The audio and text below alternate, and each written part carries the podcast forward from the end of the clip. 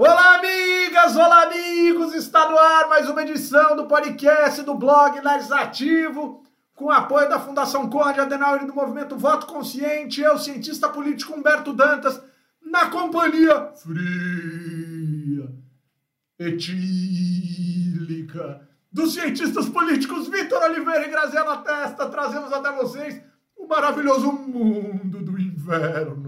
Tá frio, bicho, mas o mundo que a gente discute aqui é quente, porque é o mundo dos parlamentos.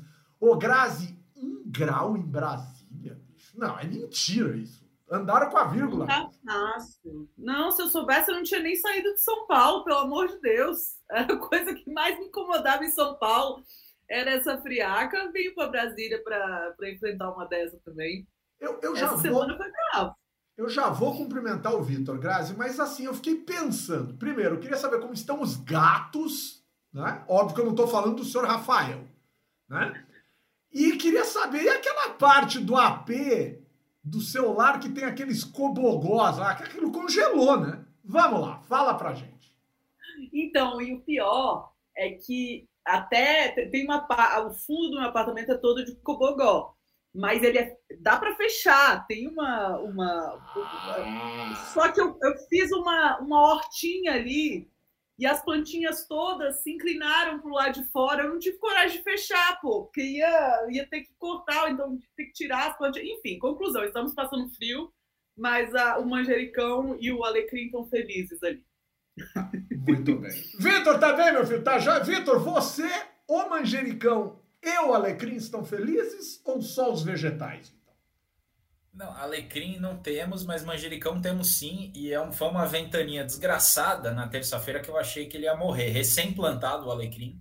O alecrim não, o manjericão. Achei que ele não iria sobreviver. Mas, contudo, todavia e entretanto, sobrevivemos todos, a despeito da falta de políticas públicas nesse Brasilzão de meu Deus, especialmente aqui em São Paulo para lidar com, com o frio e especialmente com a população que está na rua, né, que segundo o último censo aqui em São Paulo, né, são dezenas de milhares de pessoas. Tudo em São Paulo, obviamente, é superlativo, porque isso daqui é um monstro de cidade. É, mas, assim, não dá. Não dá. Eu tenho, eu agora que, que moro aqui no, no centro da cidade, na terça-feira à noite eu fiz questão de sair para dar uma volta, né, para ver como é que estava a situação das pessoas. Assim, a gente não pode fazer muito, mas eu queria pelo menos entender o que estava acontecendo. Foi muito triste. E eu até acho que a resposta emergencial da prefeitura foi, foi boa no sentido do que é possível fazer. Mas o que falta é política pública para não deixar essa quantidade de gente nessa situação de vulnerabilidade. Assim. Isso é uma coisa que a gente precisa falar. E, enfim, é, é, é triste. Mas é isso. Mas a semana, semana, semana foi boa. Eu, como bom paulistano aqui, tô curtindo o friozinho. E não me venham falar mal do frio, porque as pessoas sofrem no frio e no calor, tá? Não vem com essa de. O povo que não gosta do frio vem com esse papinho de que, ai, mas no calor ninguém sofre. Assim, é mentira. É o Eu povo lá, é, é, o povo que passa por enchente, coisa do tipo, acha lindo a temporada de chuva no calor no Brasil, né? Também. Eu... Enfim, então assim. Vitor tá parecendo eu. Trocamos de papel. Não, hoje eu tô, hoje eu tô, hoje eu tô bravo. Tá hoje eu tô tá bravo. Amargo, tá amargo. Tá amargo. Mas não, mentira, eu não tô amargo. Tô, tô feliz, foi uma semana boa. Vamos, vamos em frente. Boa. Claro que foi boa. A gente saiu para tomar um goró na quarta. Pô, Humbertão, já vai, já vai denunciar aí. Ah, tava frio, hein? Foi genial. Tava, frio, frio, hein? até dizer basta. E a Grazi ficou só ali no curtindo as mensagens do grupo mas podemos dizer que faltou a graça. Bom, vamos dar início aqui à pauta, mas não sem antes falar duas coisas fundamentais. Você que nos ouve também precisa nos assistir. Você que nos assiste precisa curtir o sininho do YouTube. Precisa badalar o sininho, precisa é, assinar o canal, precisa curtir a gente, gostar dos amiguinhos. Você precisa fazer parte da maior comunidade do YouTube da América Latina né? Pelo menos aqui eu participo é a maior. Eu não participo de porra nenhuma desses negócios mesmo, então a minha é a maior. É, tô com um complexo de, de Eduardo Bolsonaro. a minha é maior. É hein? Essa foi boa. E, eu, e a segunda coisa que eu quero dizer é deixar já o boa noite para os nossos savaners aqui, Renato Natalina, Alex Ramiro, boa noites, Caio Melo, Fernando Porto Lima, Sara Oliveira, Anderson Santos debutando aqui conosco outros e não acreditando que a gente é do formato que a gente é, sei lá se é bom ou se é ruim, né? Vinícius Couto, sempre conosco outros, Miguel Duarte e assim sucessivamente até a gente completar toda essa lista linda de pessoas que estão aqui com a gente, chegando na Mayra Rezende. Então vamos dar início, né, para a gente fazer essa bagunça, a Grazi dando tchauzinho dela. Pessoal, eu quero começar pelo seguinte aprovaram na Câmara dos Deputados uma das pautas de costumes prioritárias do governo Bolsonaro, que constava naquela lista de 45 prioridades enviadas pelo Ciro Nogueira para a Câmara, né? E a gente precisa considerar, então, que a partir de agora, na cabeça dos 513 deputados brasileiros, claro que alguns votaram contra, mas na cabeça dos 513 deputados que votaram pedido de urgência e projeto na mesma leva, né? Olha, haja urgência, hein, senhor Arthur Lira? Haja urgência. O senhor realmente está acanalhando o processo legislativo no Brasil. Mas isso, senhor Arthur Lira, a natureza vai cuidar. Né? Se o seu eleitor não cuidar, a natureza cuida lá na frente. Mas eu queria dizer o seguinte: e agora que nós temos aprovado na Câmara o home, homeschooling, né? que é a percepção de que os imbecis que não conseguem construir um muro entre o mundo privado e o mundo público enxergam que eles podem cumprir uma função pública do Estado e da coletividade chamada escola, né? Eu já vou dizendo desde já, eu contrato. Eu trabalho em muitos lugares em que eu contrato. Se algum dia eu ler um currículo de alguém que diz que foi educado em homeschooling, para entrevista nem vai. Porque de imbecil já bastam os pais.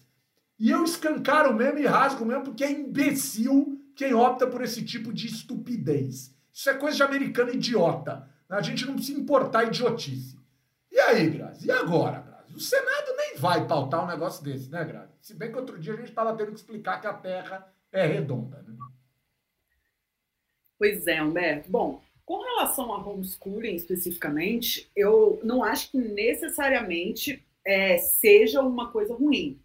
Inclusive, no, nos Estados Unidos, mesmo onde existe, é, é, um pouco mais comum o homeschooling, a gente tem pessoas muito religiosas que costumam é, é, fazer esse tipo de ensino, mas a gente também tem outros perfis de pessoas que têm essa escolha, e pode ser uma escolha válida, e pode ser uma escolha positiva. Eu acho que a questão que se coloca aqui é como, o que a gente acha do homeschooling como política pública. Né? E como política pública é um problema muito sério falar de homeschooling no Brasil, sobretudo porque a gente tem um país muito pouco é, escolarizado e muito pouco alfabetizado. E a principal variável de sucesso na educação de uma criança ser bem sucedida hoje, a gente sabe, é a escolaridade da mãe. Né? Tem outras variáveis que são importantes, mas se, a principal variável que a gente sabe, que é bem consolidada, é que a escolaridade da mãe tem um baita impacto, é, no, inclusive no próprio salário do, da, dessa criança no futuro. Né? E no Brasil, a gente, em geral, tem é, mães, e a escolaridade da mãe é mais. Por que não a do pai? Porque a gente tem muitas famílias que são de é, que, com uma única figura parental, que normalmente é a mãe né, por, por, N motivos. Às vezes até tem duas figuras parentais, mas a figura presente é a materna, enfim, né, tem várias explicações para isso. A questão é que a gente não está preparado para isso, né? E o risco é de incorrer numa. É, na verdade, são dois grandes riscos, né? Um é de ter um abandono intelectual tremendo, né? Então, da gente ter várias crianças que não vão ser alfabetizadas e não vão, é, e, e, não vão ter nenhum acesso à educação por, por conta disso. E o segundo, que talvez seja o, o, o mais delicado, é dos recursos do Fundeb serem direcionados para outras associações que não as escolas. Né? Então, se daqui a algum tempo, por exemplo, a gente tiver igrejas que auxiliam no homeschooling, será que elas vão poder, por algum tipo de parceria algum tipo de contrato, receber recursos do Fundeb?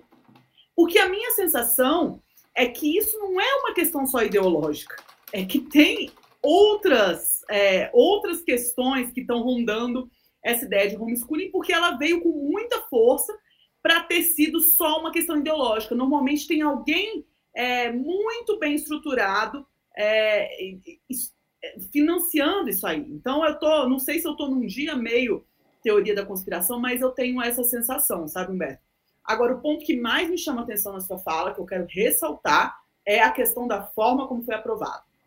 Né? Que, foi, boa, que é boa, boa, a urgência acontecendo, ao, é, se aprova a urgência e logo depois você aprova a proposta. E sobre isso, eu quero chamar a atenção para um aspecto regimental é, que, que ficou meio. foi ficando, entendeu? Foi interessante ficar. Depois da pandemia, havia a possibilidade dos parlamentares votarem pelo celular, né, por conta da pandemia.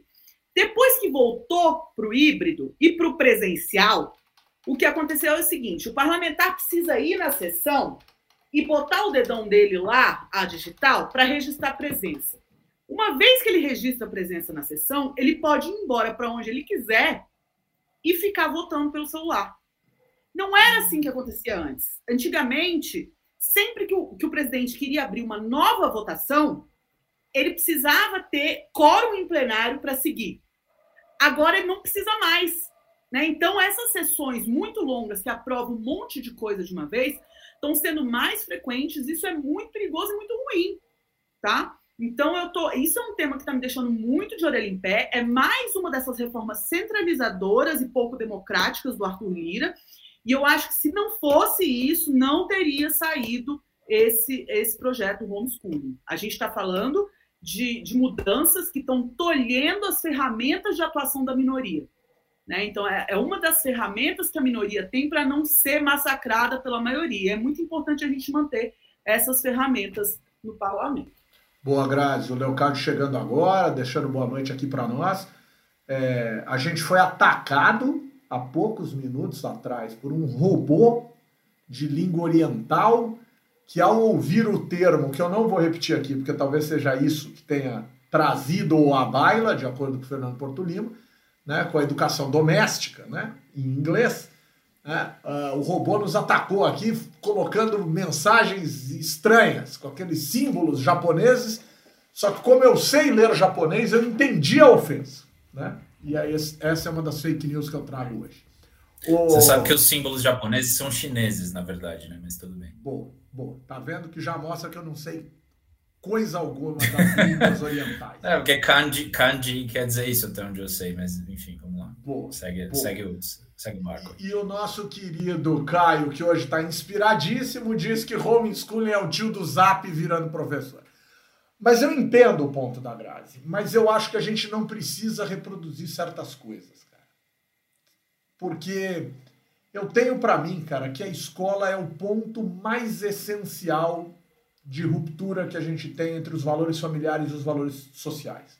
E claro que a Grazi não está discordando disso, mas a Grazi está dizendo que também é uma opção e que algumas famílias levam adiante, etc, etc, etc. Eu já vou dizer desde já, e quer processar, processo se um dia eu descobrir que um funcionário que eu contrato foi educado em homeschooling, eu falhei como selecionador. Eu não dialogo com esse tipo de radicalidade. Eu não quero esse tipo de coisa na minha vida. Né? Eu acho que a escola é o lugar mais importante para uma pessoa passar na vida. Na vida. Porque eu conheço muita gente que não teve a oportunidade de ter o que alguns chamam de família tradicional, família estruturada, família, o caso que seja em relação a isso. E realmente, cara, infelizmente, nem todo mundo tem acesso ao universo da lógica familiar. E essas pessoas vivem e vivem bem, vivem numa boa. Agora, eu não conheço alguém né, que não tenha passado pela escola ou não tenha tido desejo de passar pela escola. A escola é um lugar essencial. Essencial. E quem não passou sabe que gostaria de ter passado, que teria sido importante ter passado, seria legal ter passado. Então isso é importante, cara. Mas eu super compreendo a, a, a lógica de argumentação que a Grazi trouxe aqui. Vitão, e aí? Homeschooling? O Vitor que conhece o universo religioso. Homeschooling ou não homeschooling? Sabe o que é engraçado? Porque mesmo do ponto de vista religioso, a tradição antiga é, dos próprios americanos, que os missionários americanos protestantes, quando vieram para o Brasil, trouxeram, e a prova mais concreta disso é o Mackenzie, certo? Mackenzie, o prédio do Mackenzie em São Paulo chama-se Edifício João Calvino. É, tipo, mais calvinista que isso é um pouco difícil. Né? Assim, e a, a tradição, é, especialmente americana, era exatamente é, é, era, era ter uma escola, não fazer homeschooling. Né? É, é, claro que você pode questionar a educação religiosa, que é uma ideia que, inclusive, os jesuítas né, também levaram ao extremo. Assim, a ideia de educação feita por religiosos é um problema em si. Mas mesmo essa ideia não, não é, prescinde do ambiente da escola, do ambiente social, do convívio, do ambiente extrafamiliar. Né? Então, assim, eu acho que, que é, um, é, é a discussão como ela está posta eu concordo com, com, com a consequência do que o Humberto fala. Ainda que eu acho que seja possível a gente discutir a ideia de homeschooling e tal, não exatamente dentro dessa chavinha que o pessoal traz, que é, não, porque a liberdade dos pais de, de orientar a educação dos filhos. Eu acho, cara, tem a, a liberdade dos pais desse ponto de vista, ela é bem restrita. Quer dizer, Perfeito. então, se os pais tiver, quiserem educar os filhos pra, de uma maneira racista, de uma maneira misógina, de uma maneira, é, é, enfim, sectária, de uma maneira antidemocrática, então eles têm esse direito? Eu acho que não.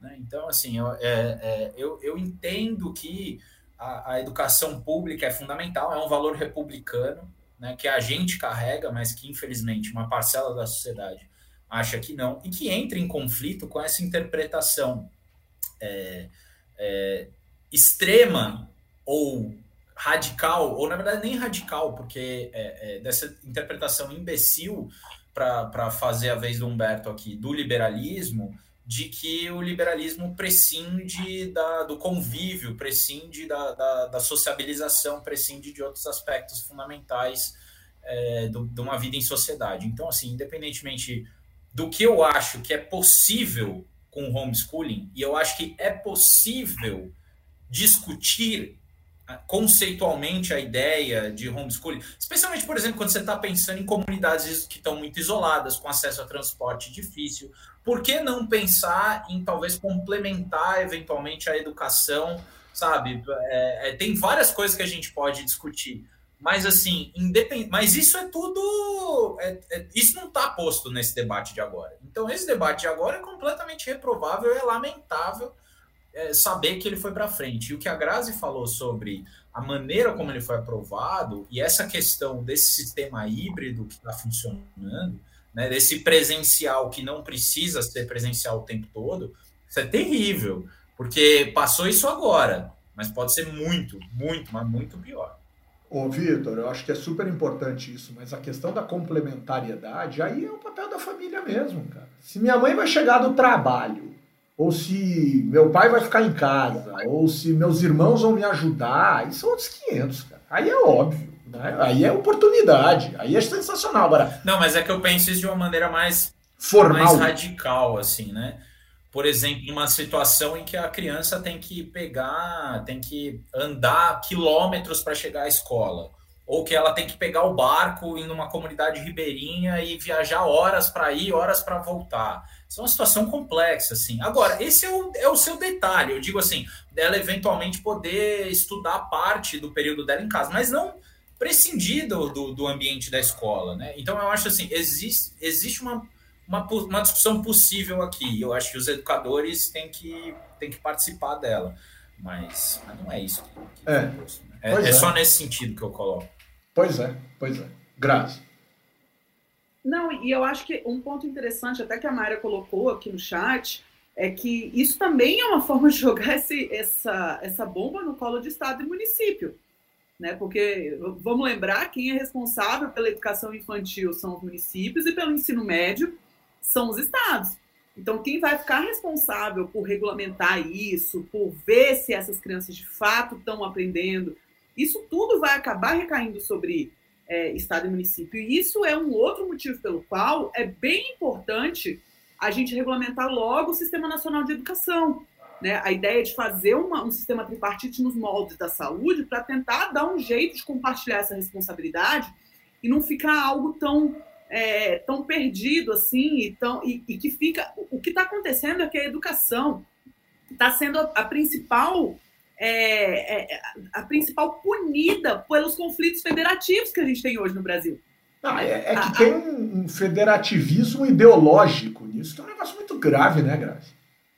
Perfeito, perfeito. Então, é, esse pé de guerra do presidente com os governadores, quem vai acabar sofrendo é a população que precisa dos serviços públicos que dependem dessa, dessa divisão de atribuições. Isso não é trivial, isso é muito complicado. Os efeitos disso é muito, são muito complicados. E, assim, é, eu acho que o principal ponto que a gente tem que pensar nesse momento é sobre o que é central para a educação no Brasil hoje. A gente teve um salto no analfabetismo de vezes três, vezes quatro, dependendo da idade, por conta do período da pandemia.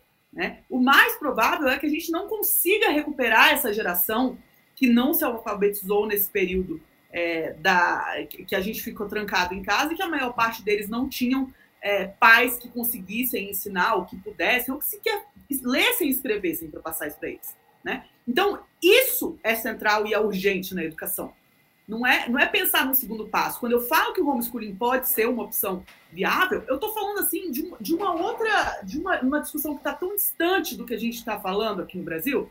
Né? Eu estou falando de uma discussão de, que questiona o quanto que o ambiente da escola ensina de fato, se essa estrutura é a melhor para desenvolver as suas as atribuições de cada criança, isso tudo. Mas é uma discussão de um nível que não é nível de política pública. A nível de política pública, você precisa pensar como que isso funciona para o nosso quadro atual. Né? E aí não faz sentido, de fato. Bom, se os estados vão arcar com a bomba, então que o Senado, que representa os estados, saibam o tamanho dessa bomba e desarmem essa armadilha. Então, esse é o primeiro ponto. Segundo ponto, que é essencial, fundamental. A, a fala da Grazi reforça aquilo que eu tenho dito aqui. O governo do presidente Jair Messias Bolsonaro e suas ideias maravilhosas, entre aspas, e com todas as aspas possíveis, é o governo do PIX. Ele só transfere ele fala a imbecilidade que fala, defende a estupidez que defende e transfere, transfere, transfere. Bolsonaro é um pix ambulante. Né? O Bolsonaro é um pix ambulante, ele transfere tudo. Né? Ele ideologicamente pensa, mas quem vai executar e se ferrar para executar está longe do Palácio do Planalto. O senhor é um espantalho na República. O senhor é um espantalho. Espanto que é bom, né? E é meramente simbólico. Tô torcendo para um corvo posar na sua cabeça, seu animal. Vamos lá. Quando você falou cor, eu achei que ia ser outra coisa, mas ah, o pessoal não, do YouTube, não, não, o pessoal do YouTube vai entender, mas tudo bem. Deixa para lá. Não, não, não. É um espantalho sem chifres. Deixa o chifre do espantalho de fora dessa história. O, o pessoal, é, vamos, Pix no dos outros é refresco. Eu gosto do Leocádio, porque o Leocádio e eu, a gente é né, o tiozão do churrasco em versão progressista. Podemos assim Mesmo humor.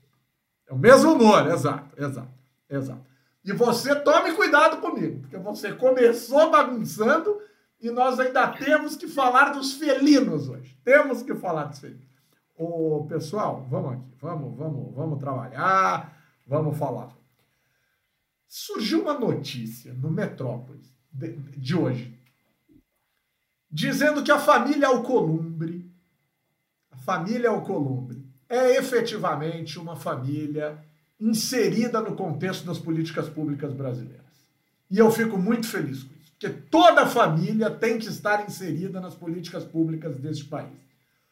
Ô Vitão, saiu a notícia hoje que criaram uma linha especial do Luz para Todos só para iluminar a fazenda dos Alcolumbre. O senhor Davi Alcolumbre, o senhor Davi Alcolumbre, a cara de pau do senhor é ilimitada, senhor Davi Alcolumbre. O senhor é um senador que representa os seus interesses. Talvez o, o, o seja o Luiz XIV do Amapá, que gosta tanto de falar francês, porque tem uma relação muito forte com a Guiana Francesa, então você vai para o Amapá, você vê um monte de gente falando francês, tem escola de francês e tal. É super interessante. Mas o senhor não precisava ter adquirido um hábito que a França cortou o pescoço, né, senhor Davi Alcolumbre? Ô, Vitão, letá semoá, Vitão. Cara, no caso do, do, do Alcolumbre, está mais para armação ilimitada do que para o Estado sou eu. Assim, acho que é, é, é, triste que a política brasileira aí de um cara que ocupou um cargo tão relevante seja tão pequena, assim, né? Às vezes. Não que ela seja sempre também, porque tem, tem um pouco de. Essa questão do, do, de orçamento secreto, de verba, de indicação de de, de gasto de estatal e coisa do tipo, tudo isso leva a gente para uma caricatura da política que reduz ela a algo que faz parte dela, obviamente, assim como o nariz grande de uma pessoa, a cabeça grande, enfim, é retratada por uma caricatura, né? Mas não é o todo, né? E a gente tem que tomar cuidado também, às vezes, com isso, né? E agora faz parte, faz parte, não dá para dizer que não faz parte, né? E e no caso do Alcolumbre ainda é muito triste porque ele foi presidente do Senado, né? Uma coisa muito importante. Então, assim, é, institucionalmente é, é terrível.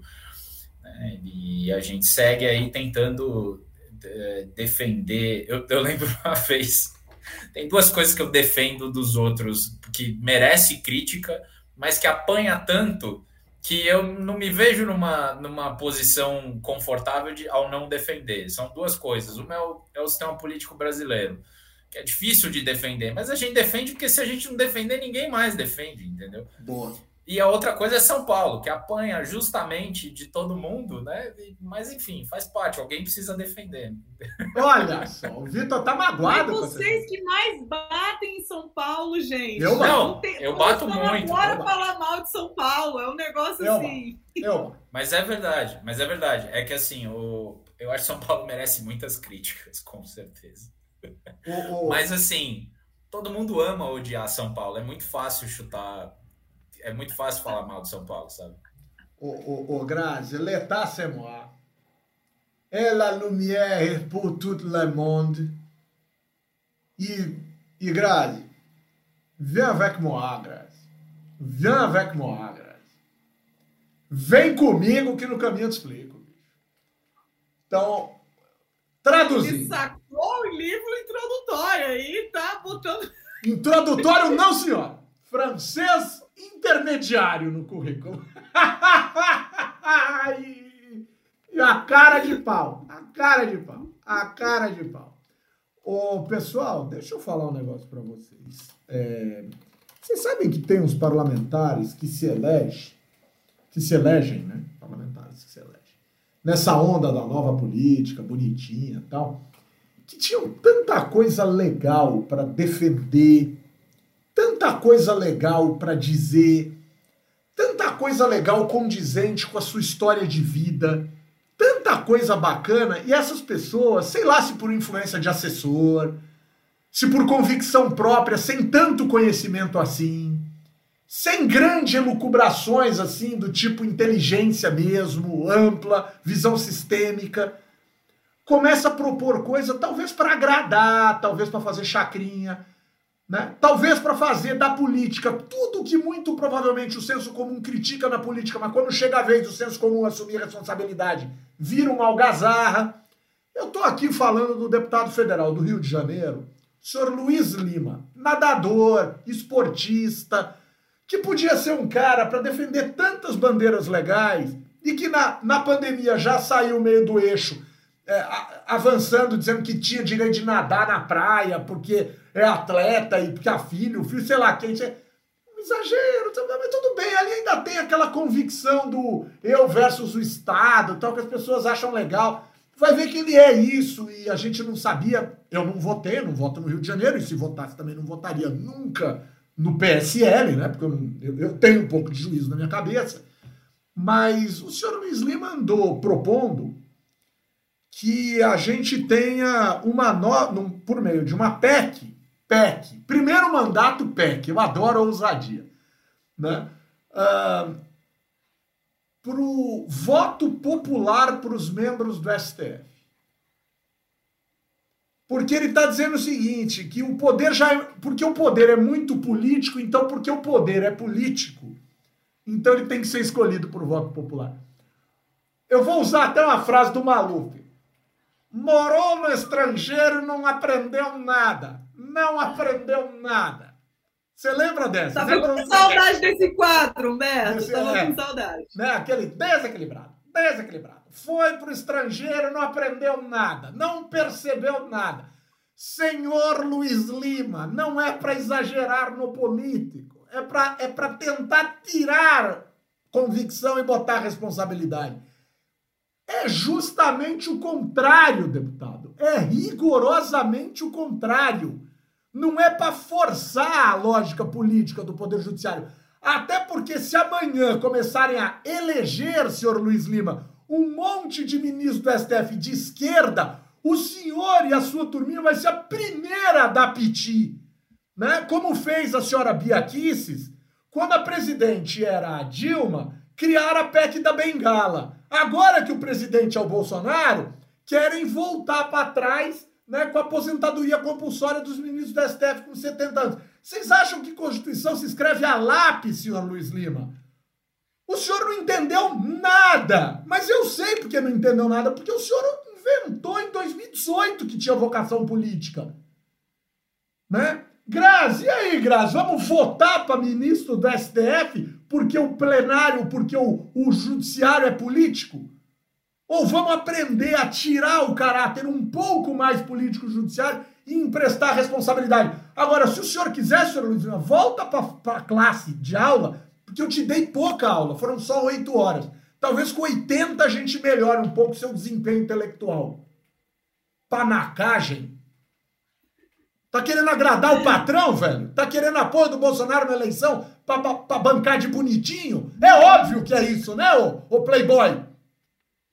Agora, Humberto, você sabe que é, é, eu acho interessante que essa semana eu estava dando aula, esse semestre eu fiquei com a disciplina completa de teoria política. Fazia tempo que eu não dava um semestre inteiro de aula de teoria política. E agora começa e a essa semana os autores. Olha lá, ela vai começar a citar os autores. Eu acho ótimo, eu acho sensacional. essa semana a gente falou de Tocqueville e de federalistas. Né, que são justamente os autores que começam a falar da ditadura da maioria. Por que eu estou falando isso? Porque a gente precisa ter ferramentas institucionais para que a minoria possa se manifestar e para que a maioria não se. É, a, a, maioria, e a gente nunca pode esquecer disso, a maioria é um critério da democracia, a maioria não é um final em si, não é um fim em si. Né? É um critério que a gente usou quando a gente começou a aplicar a representação do que se chamava de democracia. E, e, tudo bem, é um critério útil, mas ele não pode se tornar uma ditadura. Né? E o risco de todas as nossas instituições passarem por um escrutínio de maioria é justamente esse. Né? A maioria é igual para tudo. Né? Então a minoria não vai se ver representada nunca. E aí o papel do judiciário, na maior parte das democracias é, recentes, ou em algumas das democracias recentes, é justamente de garantir é, uma, uma mínima capacidade de atuação dessa minoria para que ela não se sinta o tempo todo sobrepujada pela maioria específica. E é interessante a gente lembrar, só para que fique muito claro, que isso é uma teoria altamente liberal. Isso é a trilha é, do, do, pensamento político liberal. Né? E toda a ideia de se rechaçar a ditadura da maioria é de se é, intervir na vida do indivíduo mais do que deveria. Né?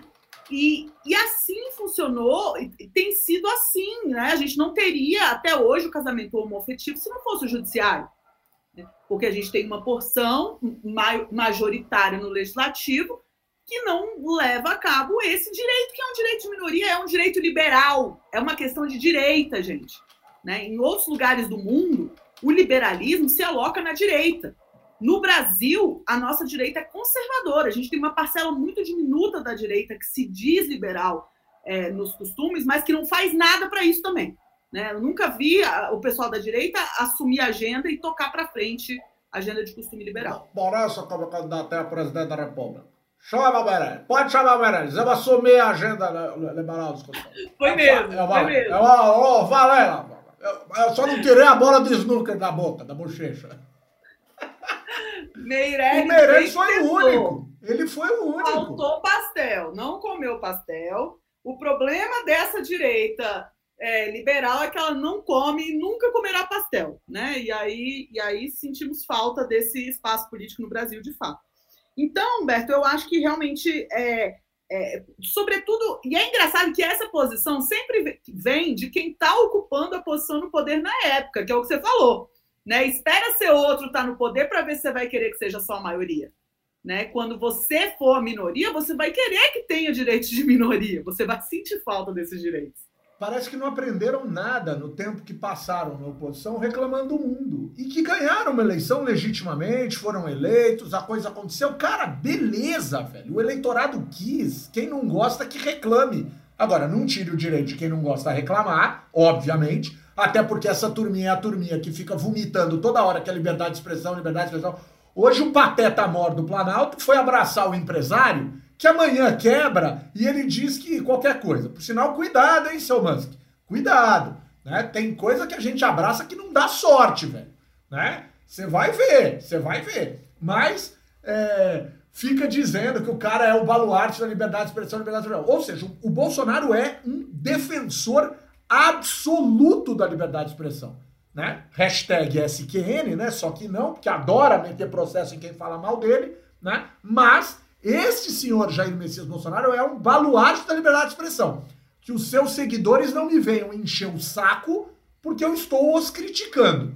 Né? Então, não gostou do que eu falei? Vai dormir quietinho. Né? Agora, não entenderam nada, Vitor. Não entenderam nada de poder político. Mas, meu, para um, um pessoal que. Então, é, para um pessoal que acha que o John Rawls não é liberal, não dá para esperar muito, né? Então, assim. Ah, mas leitura... tem gente que não sabe nem o que é isso. Né? Você acha não, que esse cara não sabe? sabe o que é isso. Sabe nem o que é isso. Não, tá muito não, sofisticado. Não, mas eu acho que. Não, não, eu não acho que é isso não, cara. Eu acho que é um projeto mesmo de rejeitar uma é uma, uma revisão, um revisionismo do, do que é liberalismo, né?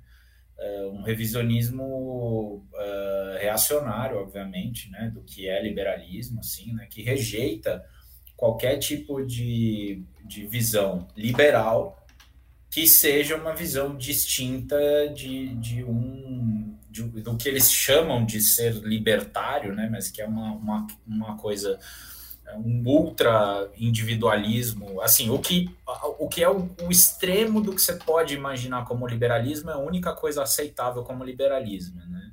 Então, assim, é uma, é uma visão muito, muito sectária e, e, e acho que assim triste mesmo, pequena do, do que é o liberalismo. Eu, que sou um cara que me considero liberal, não consigo me considerar na chavinha desses caras, né? Então, assim, e, e isso que a Grazi estava falando é exatamente. Acho que todo o debate sobre é, o, o, direito das, das minorias, que começa com as minorias políticas, mas que passa para as minorias sociológicas e que é, perpassa toda a ideia do que é evitar a ditadura da maioria, do que é conter o poder. No fim das contas é isso, é conter o poder, né? Assim, é, é, e conter o poder é, é, foi obra do liberalismo, né? Conter o absolutismo foi obra do liberalismo e foi um, um avanço para a humanidade isso, cara.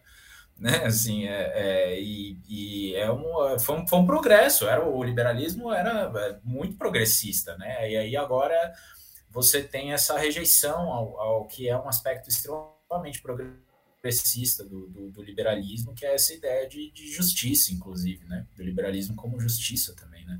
Mas, enfim, independentemente desse debate, e, e eu claramente não estou qualificado para fazer para fazê-lo, é, a questão toda é essa: é a releitura que é feita de uma chave da teoria política para fins políticos no presente, e isso está sendo feito de maneira articulada globalmente por esses intelectuais barra é, intelectuais, eu não sei se é um bom nome, mas por essas pessoas, por esses porta-vozes desse, desse conservadorismo, que na verdade não é conservador, mas é reacionário, né, global e tal, e, e que se expressa no Brasil através do bolsonarismo, né, se expressa dessa maneira tosca que é o bolsonarismo, mas que tem esse verniz mais sofisticado nessa galera que a Grazi mencionou, né, nesse nesse pessoal que se diz liberal, né, mas que não consegue entender o liberalismo para além do, do, da autonomia do Banco Central. Né?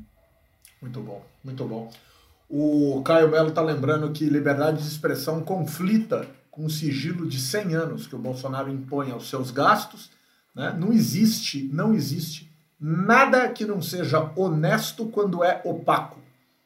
né? e não existe nada que não seja muito passível de questionamento e percepção de corrupção quando é transparente. As pessoas precisam separar essa chave. Né? Precisam separar essa chave. Né? E, e, isso é urgente no Brasil, só que a lógica é muito binária. Né? Então isso é muito complicado. Por sinal, o senhor é, Flávio Bolsonaro, o abacaxi, né, que precisa ser descascado pela família, porque ele tem severos problemas com a justiça, né? apesar da justiça já estar tá agradando ele no Rio de Janeiro, senhores promotores, senhores procuradores e senhores desembargadores e juízes do Rio de Janeiro a gente sabe até onde vocês são capazes de chegar. Não à toa estoura um escândalozinho aí, mas estoura em todos os estados do Brasil. Os senhores, os senhores parem de gracinha de absolvição em troca de alguma coisa. Né? Já, a gente já está cansado de ver gente saindo do gabinete do presidente depois de ir lá fazer operação beijamão para livrar filho de presidente de acusações. Tá nítido, tá nítido. E se não é nítido, e se é ilação, então eu vou transformar isso para algo mais acadêmico. São hipóteses, hipóteses que a gente está formulando aqui a respeito do comportamento do Judiciário do Rio de Janeiro sobre a família do presidente da República, principalmente o senhor senador Flávio Bolsonaro, que veio dizer que é, o cartão corporativo do presidente tem sido usado com questões de segurança. Não precisa de cartão de crédito, senhor Flávio Bolsonaro, para comprar a segurança do seu pai. Ele é o presidente da República. O Estado brasileiro é responsável por isso, não o cartão de crédito.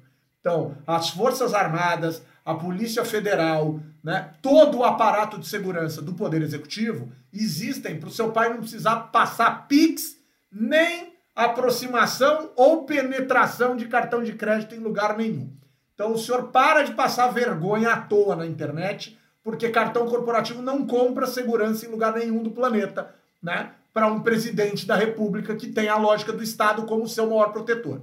Então senhor para de falar besteira. Né? O próprio Gabinete de Segurança Institucional, como nos lembra aqui o nosso querido Miguel Duarte. O Alessandro Passos, que entendeu, porque sabe, porque entende, porque é um homem inteligente, porque é um rapaz inteligente, já disse aqui, né? num projeto, numa ideia, e claro que ela é uma ideia a ser debatida, mas esse tipo de ideia é para ser debatida. Que ele é a favor de concurso entre desembargadores, né, para evitar o aparelhamento do STF. É polêmico também, claro que é, claro que é, mas faz sentido no arrefecimento da lógica política da ideia do, uh, do Poder Judiciário. E criaria, obviamente, outros problemas. Agora eu vou entrar numa outra polêmica muito, muito, muito intensa, que é a seguinte: matéria do nosso querido Estadão, Vinícius Valfré, repórter do Estadão, Começa assim, ó. O deputado Wellington Roberto, do PL da Paraíba, líder do partido do presidente Jair Bolsonaro na Câmara dos Deputados até fevereiro passado, recebeu da casa 1 milhão e 200 mil reais pelo reembolso com despesas de contratação de duas gráficas de fachada. Não vou nem entrar nesse mérito. Ele justificou que o gasto foi para autopromoção de sua atividade no Congresso. E agora eu vou lá. Senhores membros do Poder Judiciário, senhores membros do Ministério Público, os senhores que adoram arrumar um problema de estimação, um ativismo de estimação, zelem por isso. Se está decretado por lei que o mandato não pertence ao parlamentar, mas sim ao partido, quando eleito por eleições proporcionais. E se está escrito na Constituição Federal da República Federativa do Brasil, datada de 5 de outubro de 1988, a sua promulgação, que o poder, a gestão pública, a ordem da lógica da gestão pública tem que zelar por N princípios, dentre eles o da impessoalidade, uma declaração dessa é o que, senhores membros do Poder Judiciário e do Ministério Público, se não uma autoconfissão criminosa. Mas os senhores não punem os deputados federais, os deputados estaduais e os vereadores que têm verdadeiros aparatos pessoais e personificados de prestação de contas do mandato nenhum mandato, nenhum mandato parlamentar tem que prestar conta em auto em autopromoção se o mandato pertence ao partido. Quem tem que dialogar com as pessoas são os partidos políticos. E os senhores não fazem nada. E olha como tá fácil construir uma tese absolutamente razoável a respeito desse assunto. Agora, também tá fácil dizer que o brasileiro é em primeira pessoa, é só pegar o livro do Eugênio Butti, O Estado de Narciso, né? é só pegar o Raiz do Brasil, né? Eu Sou Mais Eu, Heranças Ibéricas. Grazi, até quando, Grazi? Até quando que a gente vai permitir essa palhaçada de autopromoção de parlamentar com uma entourage? Eu tô francês hoje, hein? Eu tô francês hoje. Humberto, e sabe de. É, eu acho que o mais delicado disso aí que você está colocando é que tem uma dimensão que essa autopromoção, sobretudo quando ela acontece nas redes sociais, ela vira patrimônio, né? A gente não tem conversado muito sobre isso, mas a gente tem é, parlamentares que contratam uma assessoria de comunicação pesada, né? Então, é, o, o recurso para para atuação no legislativo de cada parlamentar é alto, né? ele tem uma, uma, uma, uma um bom dinheiro para formar essa assessoria. Ele pode investir muito na, na autopromoção, sobretudo na promoção dos próprios das próprias redes sociais. E aí, depois, essas redes sociais podem ser um a base para a sua campanha política, né? E vão ser, né? Claro. Então, é uma forma de você. É o único patrimônio que você consegue acumular é, para usar na hora das, é, das eleições. Né? O resto você tem que prestar contas. Você não pode, por exemplo, usar esse dinheiro que você está pagando esses, é, é, esses, essa sua assessoria para fazer outras coisas, né? É, nos últimos nos anos da legislatura que tenham a ver com eleições.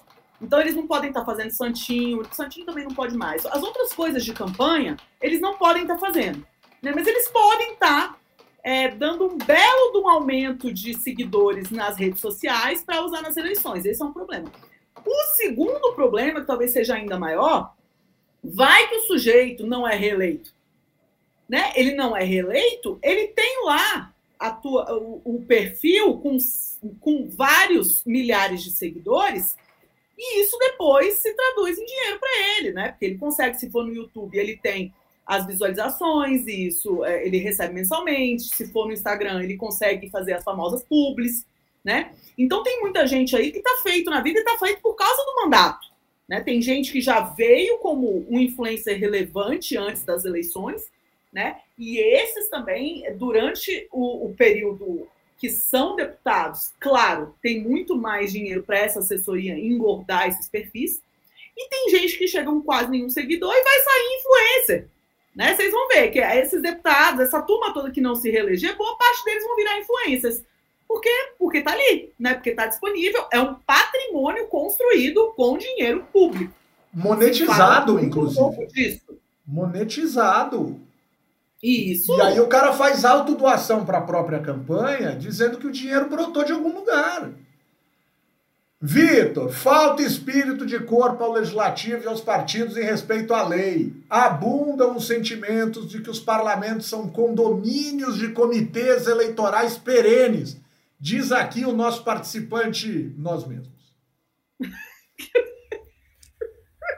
Foi você ou foi a Aline que escreveu isso? A Aline não tá nem. A Aline chegou. A Aline chegou e está discreta. A onça ah, tá. desbotou. Tá. Notem o casaco. A Aline apareceu na quarta-feira com um casaco magnífico de onça. E hoje ela apareceu com um casaco da mesma cor, sem as pintinhas. A onça da Aline desbotou. A Juma ficou triste hoje. A Juma tá triste. Agora ela tá brava, tá indignada ali. Mas, Vitor, por favor.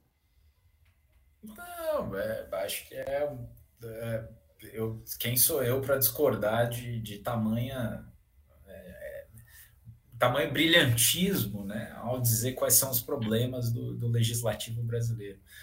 Mas acho que o que sobra no legislativo é o, o, o espírito de corpo.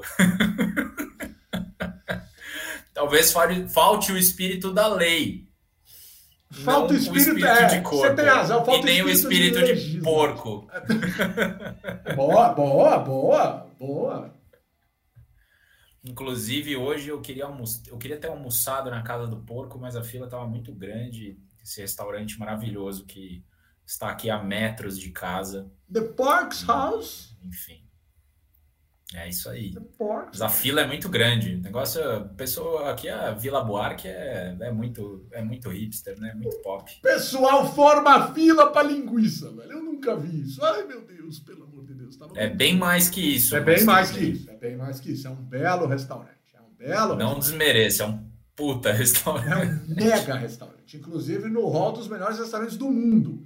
Pudera a carne mais gostosa que existe, na minha opinião, que não está na água, é o porco. Né? E é por isso que eu gosto tanto do Palmeiras. A Aline agora ficou toda feliz. Olha só, a Aline tá, tava, tá brava comigo hoje. Pessoal, vamos, vamos para as aberrações, pessoal.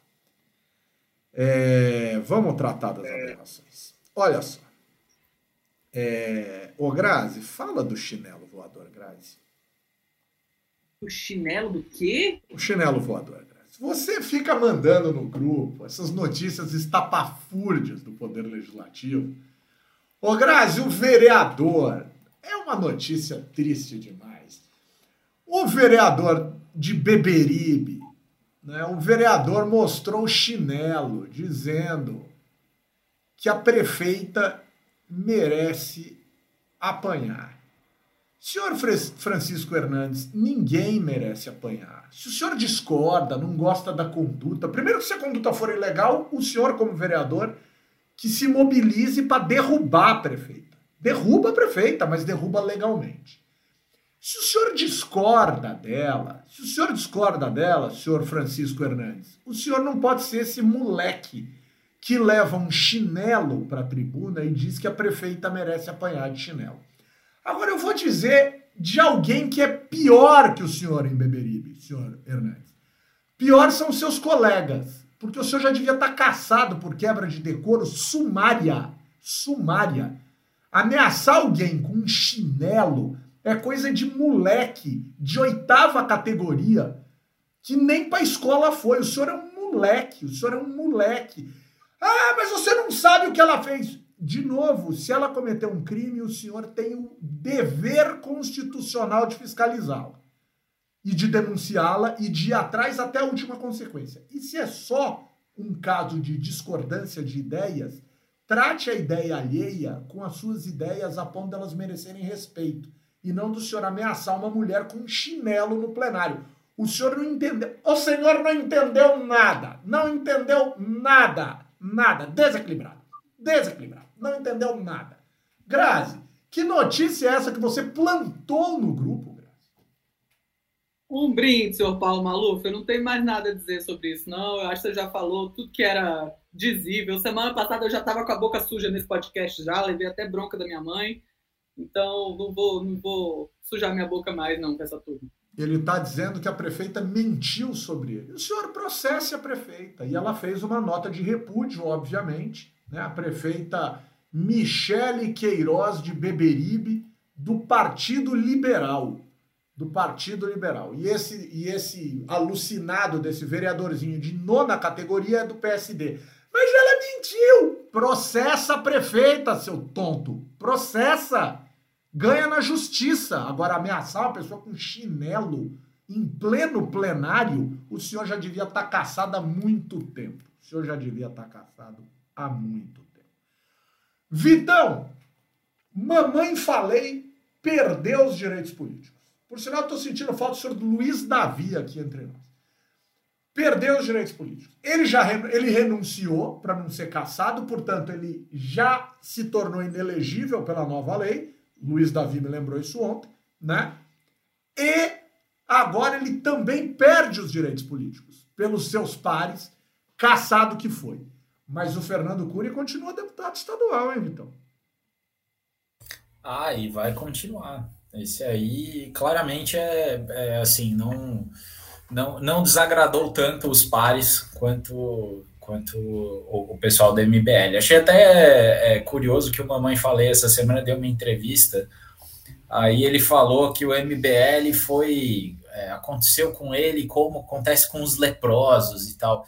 E aí você para para pensar, você fala, cara, claramente você não entendeu a, a, o problema. Né? Você não entendeu que as pessoas que têm e merecem respeito.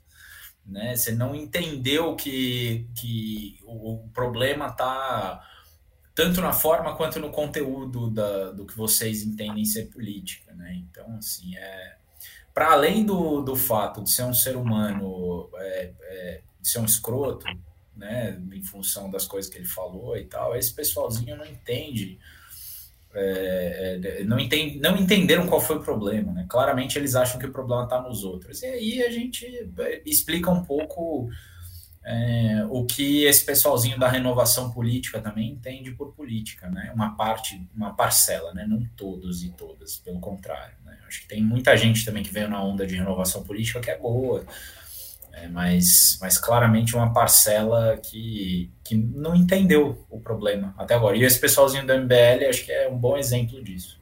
Muito bom, muito bom. É, realmente lamentável que seja assim, mas é tudo. E, e, e, e vai começar em breve, vai começar em breve, né? O julgamento por racismo entre seus pares do, do vereador Camilinho. Camilo Cristóforo aqui de São Paulo. Merece pelo conjunto da obra ser caçado, mas, senhores vereadores, lembrem-se, ele não é o único racista entre os senhores e as senhoras. Tem mais racista nessa Câmara em mandato. E isso não sou eu que estou inventando, as provas são concretas, as declarações são concretas. E não adianta dizer que o, o, o tonto lá pediu desculpa, porque o Camilinho também já pediu. Não é pedir desculpa. Eu quero ver se os senhores têm coragem, mas não de caçar um, tem que caçar todos. E eu duvido que a Câmara Municipal de São Paulo casse o quem, quem merece e quem já se mostrou racista, né? E a gente vai ficar fingindo que nada aconteceu. Pessoal, eu tenho mais alguns casos aqui. Eu vou terminar com mais um. O vereador é, Rodrigo Amorim, do PTB de Niterói, é aquele que aparece junto com o Witzel, junto com o Daniel Silveira, na época do radicalismo ali de trás. E ele tá com inveja, porque o Witzel tomou um impeachment, porque o Silveira já tá em quase um milhão de reais a determinação das multas contra o Silveira, porque tá usando tornozeleira eletrônica, porque chora quando a polícia leva ele pra cadeia, porque tenta pular o muro da casa chorando porque não quer ser preso, porque tem medo de ir para cadeia. E aí o vereador é, Rodrigo Amorim resolveu partir para uma ofensiva muito agressiva né, contra a vereadora negra trans Beni Brioli, lá de, do PSOL lá de Niterói. O senhor quer aparecer, o senhor tem inveja, o senhor só ganha no conflito. O senhor quer ser preso, o senhor quer aparecer, talvez para alavancar uma candidatura a deputado estadual e federal. Duvido que o senhor não queira isso. Ô Grazi, você que tem laços familiares com a nossa querida Niterói, o que Niterói ganha com um, deputado, com um vereador desse, hein, Grazi? Pelo amor de Deus, nossa solidariedade aqui uh, com a Bene do PSOL lá de Niterói, obviamente. Ah, vocês são de esquerda acabei de defender uma prefeita do PL. A gente é ser humano, a gente não é imbecil, a gente não é bicho. Mas o que, que esse bicho tá fazendo na Câmara de Niterói, hein, Grazi? Ah, Humberto, isso não dá para saber o que tá. O que é, a gente volta àquela história dos esgotos, né? Essa, essa semana eu fui no show de, do Titãs. Ah, e tá aí vou. Juro, foi muito bom. Foi muito bom. E Bichos! Aí, Baratas! Nossa, eu achei que tinha, que tinha saído todo mundo do Titãs já. Sobrou ah, alguém já lá? saiu. Tem pouca gente da formação original, vai, mas tem todas as músicas lá. Cidadão! mas o Bianco tava lá, apesar dele estar tá doente, ele foi, não é de todos os shows que ele tá participando agora, mas ele participou. Bonitinho. É, tá, tendo, tá tendo um festival de rock nacional no CCBB, aqui de Brasília. E aí é. Mas desculpa dar essa volta pelo Titãs para chegar nos. É, com a licença poética que eles têm dos bichos escrotos que saem dos esgotos. Porque é, eles saem em qualquer lugar, Humberto. Então não sei se dá para falar que isso é típico da política de Niterói. Mas Niterói é curioso, é um lugar curioso, porque é, me parece, e aí eu, eu, sempre brinco com. Meu marido é de Niterói, né, gente? Eu brinco que to, tudo em algum momento passa por Niterói. É, e é curioso mesmo, como tem muito, muita gente de Niterói na política nacional e outros lugares por aí. Vocês não estão vendo, mas ele está me sacaneando aqui atrás, tá? E eu, quando ele faz isso, eu tenho que ficar olhando e fingindo que eu estou prestando atenção só nisso, mas eu estou, na verdade, me esforçando para focar. É, mas uma coisa que é muito é, interessante na, na política de Niterói é que, o, como ela é polarizada. E eu detesto esse termo polarização. Eu acho que a maior parte das pessoas que usa esse termo usa muito mal. Só porque tem do, dois, só porque existe uma clivagem que tem dois oponentes não significa polarização. Não é sobre isso. Mas é polarizado no sentido certo do termo, no sentido de, de ter uma esquerda muita esquerda e uma direita muita direita, né? Isso, isso dificulta bastante o debate, mas não precisa impossibilitar, não significa que impossibilite. Eu acho que realmente é parte de um momento político violento que a gente está passando, né? E um pouco assustador. Pois é, pois é. É, é triste isso. É triste, é triste. A gente fica triste, porque como diz o Vitor, parafraseando o senhor Ciro Gomes, tatu não sobe no toco. Ou seja, se o imbecil foi parar na Câmara, é porque alguém votou nesse imbecil. E nesses casos mais radicais, votou pelo caráter de imbecil. Não votou e o cara se mostrou outra coisa. Não, ele sempre foi idiota e as pessoas foram lá e votaram no idiota. Porque o brasileiro está com essa, com essa péssima mania né, de querer ver espelhado no parlamento um pouco de si. Né? E como muita gente tem muito de imbecil, a gente fica querendo algum imbecil representando a gente. Pelo amor de Deus, pessoal. Pelo amor de Deus. Aline! Aline! Aline! Eu vou dizer duas coisas para você. Uma é um pedido que eu faço toda semana, mas a outra, fomos a um bar na quarta-feira. E o dono do bar é nosso ouvinte, nosso querido Dudu Leite. Queridíssimo dono. Não brinca, que legal! Dono de O Pingado. E aí ele vira para mim e fala assim: A Halim! Desse jeito, a Halim! É a que começou a seguir o perfil no Instagram do Pingado e vem aí hoje. E ele ficou feliz de conhecer a Halim. Agora, passado isso, Halim, dê um abraço virtual, Halim. Que alegria ver te cá. Maravilhoso. Gente, feliz de estar com vocês de novo. Deixar aqui um abraço para todos vocês e para uma amiga minha bastante especial, Anne Hyde, um nome diferente também. Anaheim? Não é um bairro de Los Angeles? Anne Hyde. Anne Hyde. Anaheim é, é um município da Flórida ou é um bairro de Los Angeles? Agora eu tô confundindo. Como é que é? Anne Hyde? Anne Hyde. Vou escrever no chat. Que legal, gostei disso. Anne Hyde.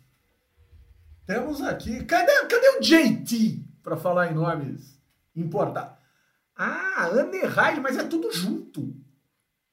Olha tudo só junto, que legal, junto. hein? Anerhide, Anerhide, Anerhide. Dá uma dupla de música sertaneja, hein? Haline e Anerhide. É, ela vai ser de apartamento agora, Humberto. Olha que legal. E já começa jogando a Aline pela janela, porque o maluco do cara que apresenta o podcast tá falando besteira do nome da moça. Beijo, Vitor Oliveira com um semblante indignado. Me dê um abraço. Me dá um abraço virtual. o Caio hoje está impagável. Anne Raid Zé Trovão. Vitor Trovão. Me dá um abraço. É, Anaheim. Anaheim me lembrou também os Anaheim Mighty Ducks. Né? É isso, a, é isso. É, a Grazi está usando uma camisa, uma camisa não, um, um agasalho de hockey, né? Me lembrou os Anaheim Mighty Ducks, enfim. É da Flórida é... ou é de Los Angeles? É da Flórida, não é? É na Califórnia, é, é na Califórnia. Time não, de então hockey é da Califórnia. Lembrei agora. É, Anaheim, Anaheim é na Califórnia. Né? É, é, é, Foi isso que eu quis lembrar. Foi isso que eu Enfim. Não é não. Acho que é. Meu conhecimento de geografia dos Estados Unidos não é exatamente muito confiável. Mas, enfim, não, queria mandar um abraço para o meu grande amigo João Ricardo, que é economista, está lá no Porto, mas essa semana veio para o Brasil. E um grande amigo, parceiro, a gente já escreveu artigo junto. Um cara, um cara incrível, brilhante. Queria mandar um abraço para ele. É, é isso. Vitão tem tido abraços nos últimos programas. Isso é incrível, cara. Eu acho que alguém monopolizava os abraços do Vitor. E aí depois o Vitor resolveu distribuir abraços. Vitor, did you see engineer George Wilstermann yesterday? Não no, não no, no estádio, não fui, não ah, fui. Então tá planejando ir ao estádio ver o massacre. É, eu tava, mas, mas eu resolvi ver um jogo de primeira divisão em vez disso. Enfim. Boa, boa, boa. Graziela GTB. O Puma do Planalto. Tá bom, parei. Me dá um abraço virtual. Eu acho massa que o Humberto faz questão de o único perfil pessoal que eu ainda tenho. Ele faz, ele faz mais propaganda do que ele faz do nosso YouTube, do nosso, do nosso podcast, de tudo, entendeu? É o que ele mais faz propaganda. Não é assim, não fala. Eu fico sem. Bom, Humberto, essa semana eu tenho um abraço muito especial para um amigo muito, muito querido que fez aniversário e que eu não pude estar presente na comemoração, mas que eu gosto tanto e que me faz tão bem a convivência. O nome dele é Humberto Dantas. Então... Aê! Quatro pontos, três pontinhos, parabéns, tudo de bom. Queria muito ter estado com vocês no pingado, ter tomado umas cachaças lá com vocês nesse friozinho. Mas, enfim, logo, logo estaremos juntos de novo. Faremos outro daquele programa etílico que ninguém entendeu nada, mas a gente se divertiu pra caramba. Sensacional, Grazi. Fiquei emocionado com o abraço, fiquei feliz demais. E eu vou mandar um abraço virtual para uma professora, nossa professora, da ciência política, que eu li muito na vida, li muito, li muito, que mudou a forma da gente entender uma série de coisas a partir do, do brilhantismo de seus estudos, e que eu nunca tinha tido a, a, a possibilidade, a oportunidade de conversar com ela, e foi ao ar hoje na plataforma Um Brasil, no programa que foi gravado ontem com a incrível professora Argelina Chibubi Figueiredo. Uma entrevista deliciosa, maravilhosa, incrível, uma pessoa de uma inteligência absoluta, de uma capacidade plena, uma mulher linda, incrível, incrível, incrível, incrível. Fiquei muito emocionado de poder entrevistar a professora Argelina Figueiredo. E vou deixar também um abraço aqui virtual para todos esses que estão lembrando que o meu aniversário foi domingo, como o Alessandro Passo e o nosso querido Leocádio, o Léo Guarujá. Vai estrear agora.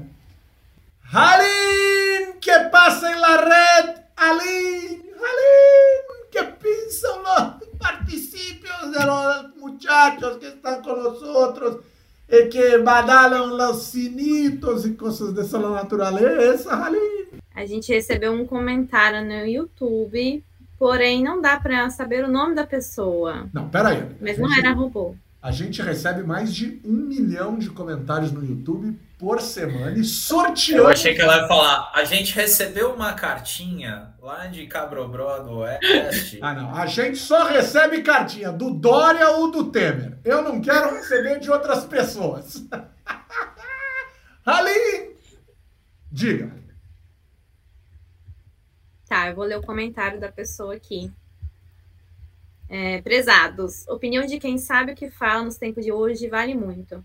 Seus comentários me ajudam muito a criar uma visão crítica, o que é ótimo. Gostaria, no entanto, que vocês nos ajudassem também a entender melhor quem no Congresso faz um trabalho bom, sem partidarismo, sem favoritismo, mas objetivamente. Vocês, como especialistas e referências, poderiam nos ajudar a entender quem é bom nos congressos e possivelmente nos ajudar na escolha para as próximas eleições. Talvez um quadro semanal com alguma iniciativa positiva em algum congresso ou algo similar. O que acham?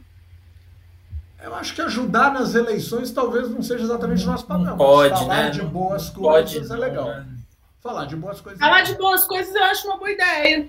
Porque a gente tem o quadro legislativo Me Ajuda a Te Ajudar, a gente podia ter o quadro é, legislativo Você Arrasa, ou qualquer coisa melhor assim. Mas a gente. É, O legislativo brilha muito no Corinthians. Quem é o legislativo na fila do pão? Legislativo topíssimo. É. Mas É assim, eu acho que a gente não precisa personalizar, né? E aí, quem quiser depois pesquisar essas iniciativas e ver quais foram os protagonistas dessas iniciativas, é, claro, todo mundo, a internet está aí, é muito fácil acessar essas informações. E, e eu gostaria de completar que o Tiago Cândido da Silva disse: Vitor Oliveira, bem-vindo ao Arush. Tem que tomar um café com o cara, bicho. Porque o cara te desejou boas-vindas, talvez ele conheça lá, talvez ele seja um morador do ambiente. Muito Bom, bacana. tamo, tamo aí, tamo aí. Bora descer aqui no. Enfim, tem- temos várias opções aqui no entorno. Excelente. Pessoal, Eu tomo café da, eu tomo café da manhã aqui na, na, na padaria ali do, do Largo, quem, quem tá aqui conhece, enfim, no- todo dia, praticamente. O Vitor toma é, café no Pão Largo todas as manhãs. Vá ao Pão Largo e conheça o senhor Oliveira. Senhor Oliveira. E o programa já tinha acabado.